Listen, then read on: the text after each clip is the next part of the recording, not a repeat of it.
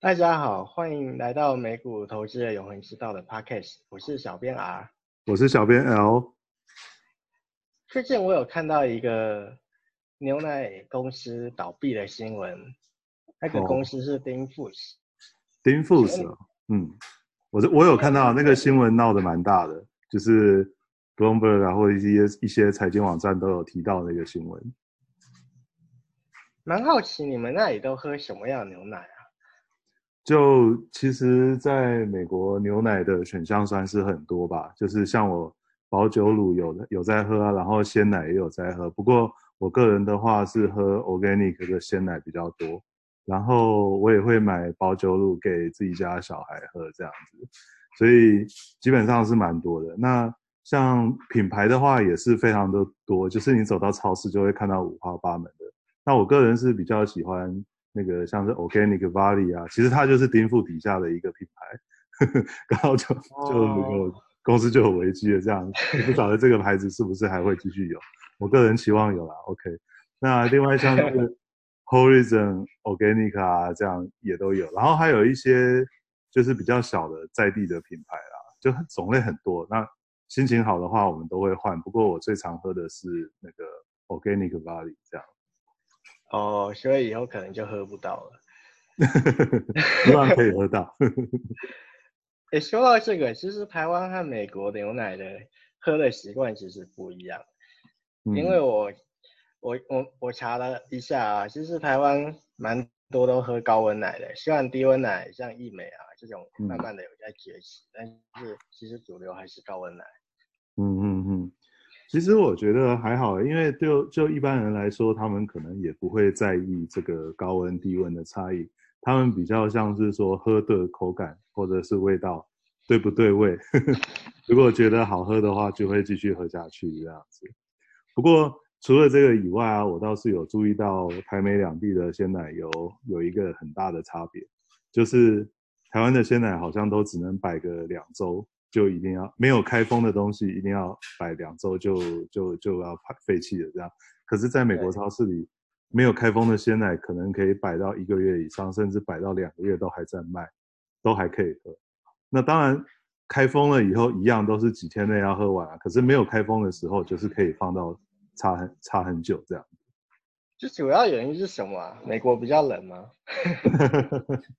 没有啦，这个说法其实很多啊，因为。那个鲜奶的保存的技术，还有杀菌的技术都不太一样啊。像是如果你喜欢的那个品牌，它是高温杀菌，比如说一百三十度的那种杀菌法的话，它的细菌数量会比较少，所以实际上会放比较久。那如果是低温奶的话，理论上残留的细菌会稍微多一点，所以它的保存期限会比较短。那这是杀菌技术的差别，高低温。但是除了这个之外，像那个物流，就是冷链物流的成熟的程度也会有比较大的差异。像在美国的话，那个冷链物流都非常的成熟，所以奶可以一直都保持在标准温度以下，那这样它就可以放很久。那如果在台湾的话，因为其实我们大家都知道嘛，就是有些门市摆鲜奶啊，其实都开架的摆，那个温度甚至其实都是超过标准的，所以他们自然而然摆能摆的那个。期限就会比较短一点。那哦，牛奶如果这个其实就蛮有趣的哦，就是如果门市的关系，就是温度没有保持好，冷链没有保持好，导致奶出现变质的情况的时候，消费者其实他会觉得这是谁的错？他其实不会说这个是门市的错，他会把这个 这锅锅要那个鲜奶的厂商来背。所以，对鲜奶的厂商其实就是会考虑到这一点，就是说不敢。太乐观了，说把保存期限定太长，就还是维持两周。有时候就是他们也可以摆很久，但他们还是说两周，因为他们没有办法完全掌控冷链物流还有门市的处理方法，就等于是一个保险的做法。对，哦，对，这个我其实有听到一些新闻，像之前义美出现牛奶出现块状物的时候，大家其实是怪义美，而不是怪通路商，就是什么 全联啊、seven 这种。嗯嗯，那说回拉，让我们拉回到丁富的它本身，它其实就像你说的，它有卖有机牛奶，它有卖一一般鲜奶，它甚至还有卖冰淇淋。就是其实蛮蛮有趣的。那它重点就在于，对，嗯，对，它其实产品线很广，但是它主要超过一半的收入是来自于鲜奶，就是 OK 一般喝的。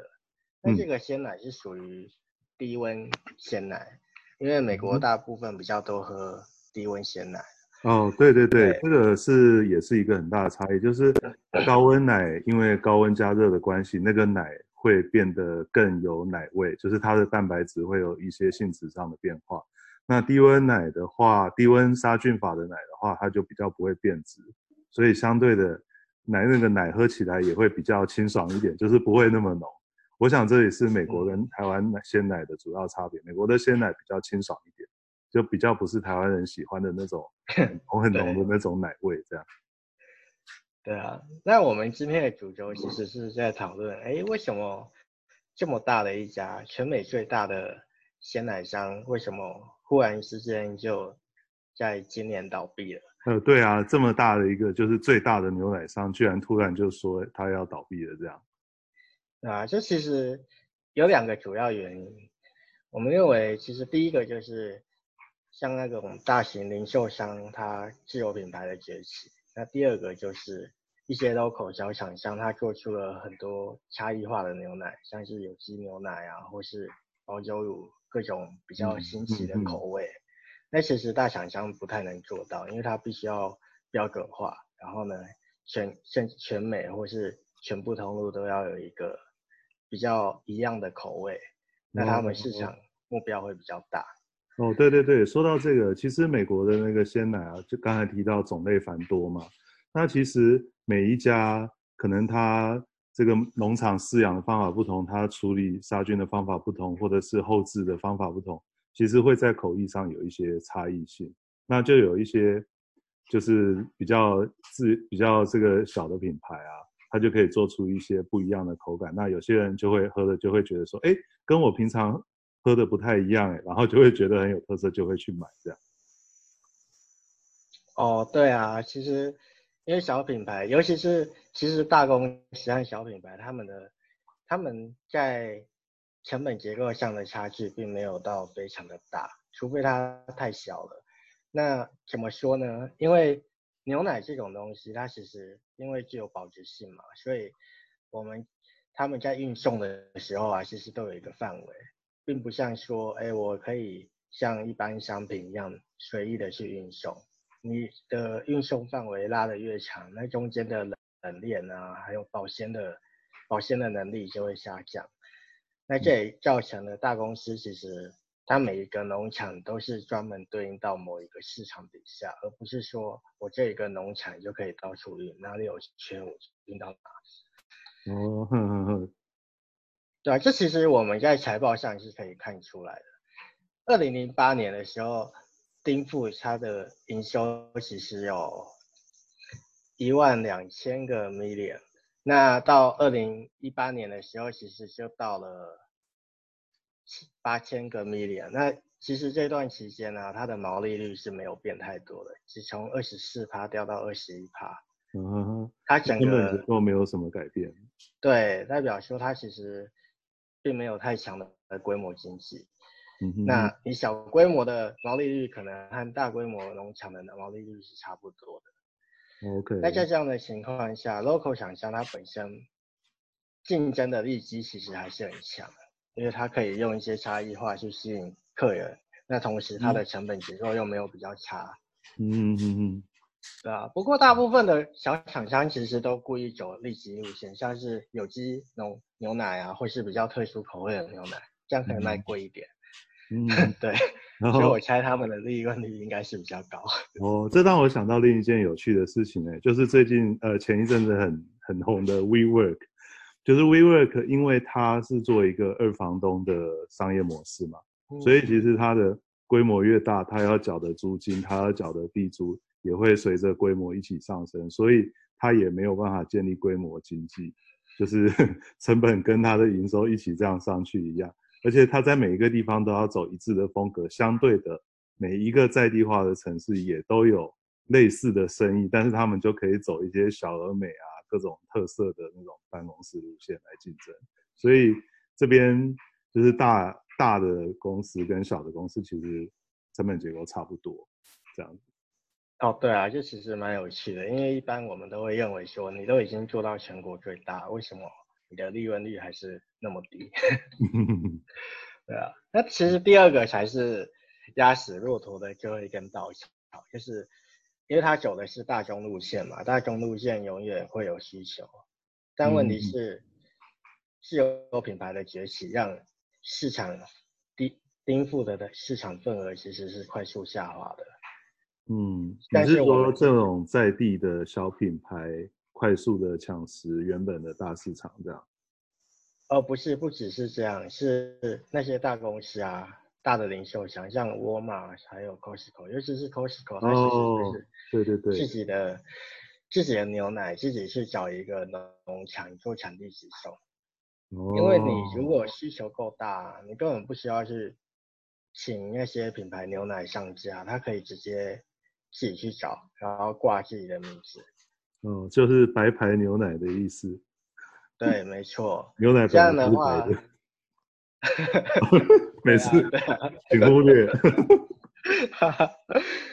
对啊，因为其实你如果中间多了一层所谓的类似丁富的这种批发商，他去把各个农场直接起来，然后卖给你，不如他他直接去找一个。找一个农场去对应到他要的市场，这样子它的成本一定更低，嗯、而且它其实本身就跨入了这个产业。哦，所以它这样其实产业状态是挺挺不利的，因为有那种大型的自有品牌跟它竞争。那最近几年其实美国又很讲究在地化，就是说我是比如说我是加州的居民，那就专门买那种加州小农场自己产的那种鲜奶。也会有这种倾向，而且这种在地品牌的认同啊，它的产品的价格反而可以卖得更好。那如果像丁富出的那种统一大品牌的，它的价格反而是拉不起来的。那就变成说，有大型的厂商跟他竞争，又有小型的这个厂商跟他竞争，这样这样就是一个很不利的一个状态。对啊，其实就是两边夹杀之下，颠覆它其实没什么利息，在本。来市场有大公司，然后差异化它又比不过小公司，所以变成说它等于是一个夹杀的状态。OK，这其实很像是 Toys R 它当初的经验了，因为沃尔玛其实是一九九零年代快速崛起的，那对于 Toys R 它它本身的冲击是也是一九九零年代开始显现的。嗯哼，那丁富的它其实在自它自有品它的品牌啊。品牌市占率最高的时候是一九八零年代，嗯哼，那在整个整个大规模零售崛起之后啊，它其实就慢慢没落了。嗯、那它它因为这个产量还是要有嘛，它它它本身就是并购，透过并购很多农场起家的，所以它只好去帮这些大公司、这些零售业做代工，那这个代工利润率就是比较低的，嗯哼。那这造成了一件事情，就是它原本由由原本一个自有品牌的角色，逐渐转为牛奶代工的角色，就是它其实就变成对那些大公司来讲，它就是一个大农场，它可以跟他要一下。哦，OK，嗯，这样感觉就是市场的它没有办法跟着市场环境的变化，而来自己做一些革新和创新。这样，因为其实。像如果说要推创新产品的话，其实在地小厂商创新的能力更强，而且也比较灵活一点。这样，没错没错。嗯、那其实当然还有另外一件事情，就是整个产业是萧条的。虽然我们都知道美国人很爱喝牛奶，但其实近十年来，整个牛奶的消费量下降了三十趴。下降三十趴哦，哎，那挺多的耶。一罐就少一罐了，对啊，对啊，对啊，每十罐就有少了三罐，大家就逐渐不喝了。嗯哼哼哼，哦，这的确是蛮符合生活经验的诶，因为现在你去美国超市啊，除了牛奶以外，真的还有很多非常多其他的选择，像是植物类的奶，像是 soy milk 啊，或者是 almond milk 啊，或者是。甚至一些其他就是比较少见的那种豆奶，就豆类的奶，都都在架上。所以如果消费者他心血来潮，或者是他不想喝牛奶的时候，他其实还有很多类似的奶制品是可以取代的。哦，对啊，他其实变成说消费者不再坚持说一定要喝所谓新鲜的鲜奶，那他可以去挑各种不同的口味，这样吗？嗯嗯嗯，对啊对啊，有很多选择。这其实蛮有趣的，这也难怪为什么最近牛奶价格一直往上往上飙。因为我看数据啊，就是。从二零一八年到二零一九年，牛奶价格涨了大概两块多。哦，嗯哼，真的是，就变成说，其实整个市场正在碎片化，大家可以去挑自己喜欢的口味，而不是选择最大众的鲜乳。嗯，哦，对啊，对啊，对啊。对啊，总结来说，其实，其实丁富它其实它的失败。主要原因就是这这三个嘛，那其实中间牵扯到竞争的就是两个，就是自有品牌还有 local local 本地厂商的崛起。嗯，那然后它也没有办法建立那个经济规模经济，这样不会因为大所以它就更有竞争力这样。对，然后他他对于大公司来讲，他也丧失了议价能力，因为大大公司可以直接去找一些农场，甚至丁富的就帮他他们就代工了。明白，根本比不赢他们。哦，对啊，这真是一个令人感到有点怎么有点遗憾的感觉。就是公司的一下变大，然后后来又慢慢的没落的这种故事。这其实蛮感慨的，因为如果是我是丁富的经营层，我可能也没办法去扭转，或是我觉得任何一个人大概都很难去扭转这个状况。嗯嗯嗯，因为这是一个很大，就是一个产业变迁的趋势嘛。对啊，除非丁，因为丁富的不可能自己出来开便利商店，开到那么大家，嗯，那是很难的。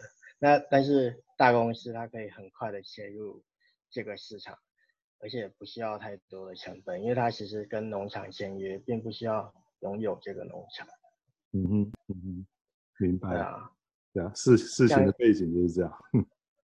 对啊，嗯，以上就是我们对于丁富德的看法，以及刚好看到这篇新闻，觉得还蛮有趣，想跟大家聊聊。嗯，那如果大家有大家有兴趣的话，可以订阅我们的 Podcast，它现在在很多平台上面都有了，在 Google 还有 Spotify，他们都可以订阅。那也欢迎大家去。想要更研究更深入的话，去参考我们在下面附的连接的文章，以及订阅我们 Blog 和 FB。谢谢大家。嗯，好，拜拜。拜拜。